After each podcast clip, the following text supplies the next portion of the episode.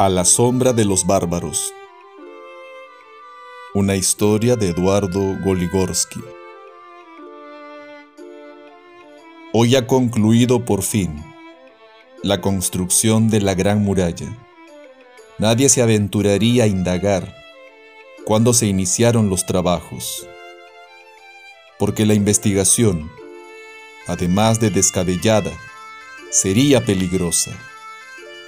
Debemos conformarnos entonces con creer lo que se cuenta por las noches en torno de las fogatas, cuando los patriarcas, luego de otear las sombras para asegurarse de que no hay guardia cerca, discurren sobre la cronología del prodigio arquitectónico, ubicando sus orígenes en la primera dinastía o en un ciclo quizá puramente mítico que se pierde en el declive de los tiempos.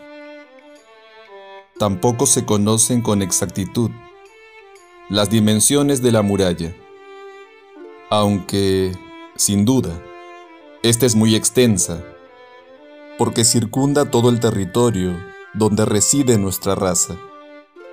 Se rumorea que quien quiera marchar o aún cabalgar a lo largo de ella, necesitaría toda una vida para completar la expedición, o más probablemente, no pasaría de la primera jornada, porque en sus inmediaciones está prohibido el tránsito y los centinelas armados con ballestas tiran a matar contra los merodeadores, de lo cual resulta que no se sabe de nadie que la haya visto, pues a la gente del común está vedado acercarse, y a los centinelas que la custodian no se les permite confraternizar con la población. Algunos narradores profesionales de historias que peregrinan por las ferias afirman que han recogido su información conversando con quienes participaron en los trabajos. Pero este no es más que un embuste que podría costarles la vida y que ellos con la temeridad propia de su oficio se atreven a inventar por unas miserables monedas. Todos sabemos que los bloques y lajas de piedra que forman la muralla fueron acarreados al principio por los monstruos de metal, cuyos restos todavía aparecen de vez en cuando entre las ruinas, desarticulados y cubiertos de herrumbre. Más tarde, los monstruos fueron proscritos, porque la muralla debía protegernos precisamente de las aberraciones que los bárbaros encubrían bajo el engañoso nombre de civilización. Desde entonces, los materiales se transportaron en vehículos tirados por animales, y cuando fue necesario encontrar ocupación para la abundante mano de obra ociosa, se cargaron sobre las espaldas de los hombres, mujeres y niños incapaces de prestar servicios más útiles a la sociedad. Inmortalizaron así su breve y accidentada existencia, uniéndola al destino de una obra que nadie verá jamás, pero que a todos infunde respeto. Naturalmente, ninguno de los protagonistas de la agobiante empresa pudo dar testimonio de lo hecho porque vivían segregados en campamentos celosamente custodiados, y tampoco podrá darlo en el futuro, porque todos ellos fueron dejando sus huesos a la vera de los caminos, y el último murió, por azar o por designio humano, en el mismo momento en que culminó la construcción de la muralla. Sin embargo, y no obstante, que desde hace incontables generaciones nuestros preceptores nos inculcan, a partir de la infancia, la idea de que la muralla está destinada a defendernos de los bárbaros que nos rodean. Unos pocos recalcitrantes, entre los que me cuento, hemos experimentado una angustiosa sensación de soledad y asfixia al enterarnos de que ya no queda ni un simbólico resquicio que nos comunique con las comarcas vecinas, lo cual no significa que antes hubiera comunicación, porque desde el momento en que se hincaron en la tierra, los primeros hitos destinados a marcar los lugares por donde pasaría la muralla, se cortó el contacto con los bárbaros. Ya nadie recuerda su aspecto.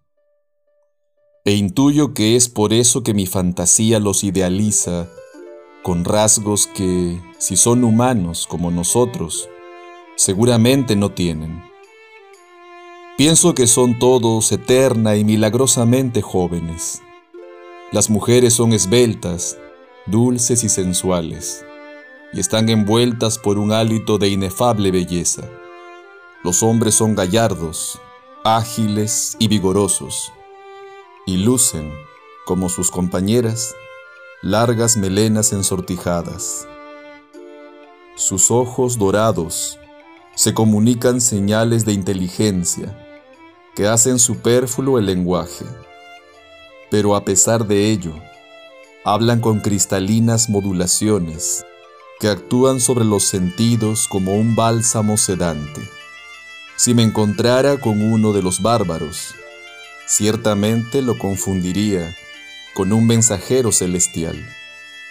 La imagen que me he forjado de los bárbaros me deleita, pero al mismo tiempo me aterra, porque no entiendo la fascinación que ejercen sobre mí. Sé que lo que se dice de ellos es cierto, y es prudente que una sólida muralla nos aísle de sus sacrílegos sortilegios. No veneran los signos, y profanan el confín insondable de las esferas con diabólicos artefactos de pavorosa potencia. Los veo por las noches, cuando cabalgan hacia el firmamento sobre sus usos de plata, dejando tras de sí patéticas estelas luminosas. ¿Acaso mueren en el trayecto? Como está escrito que debe sucederles a quienes desafían las leyes del misterio eterno? ¿O es posible que su obstinación haya dado frutos y que estén explorando ya los abismos de la bóveda infinita? Si así fuera, debería sentirme doblemente seguro de que se han aliado con poderes innombrables.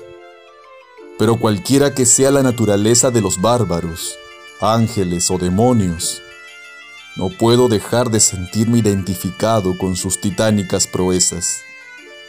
Sospecho que la explicación de mi actitud reside en una comunidad de linaje que echa sus raíces en milenios remotos, cuando los bárbaros y nosotros formábamos una sola raza. Es por eso, lo sé, que cuando veo volar a mis hermanos rumbo al cielo, se atropellan dentro de mí alucinantes reminiscencias imágenes portentosas que evocan espasmos de asombro, crípticas palabras dictadas por una arcana memoria que siempre permaneció latente. Y escribo, sí, escribo sobre el polvo del camino, esos signos cabalísticos que los expertos en la ciencia hermética denominan letras. Yo, que jamás he estudiado las artes prohibidas. Enhebro divagaciones sobre galaxias, computadoras, amor, libertad. Estallan soles dentro de mi cabeza y corre por mis arterias algo que un instinto oculto me induce a definir como un torbellino.